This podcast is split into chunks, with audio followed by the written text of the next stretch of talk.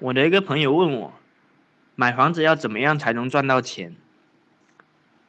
很多人认为应该在房子增值后能赚到钱，我认为房子在购买的时候就应该赚到钱，也就是说你应该在采购中赚钱，而不是在销售中赚钱。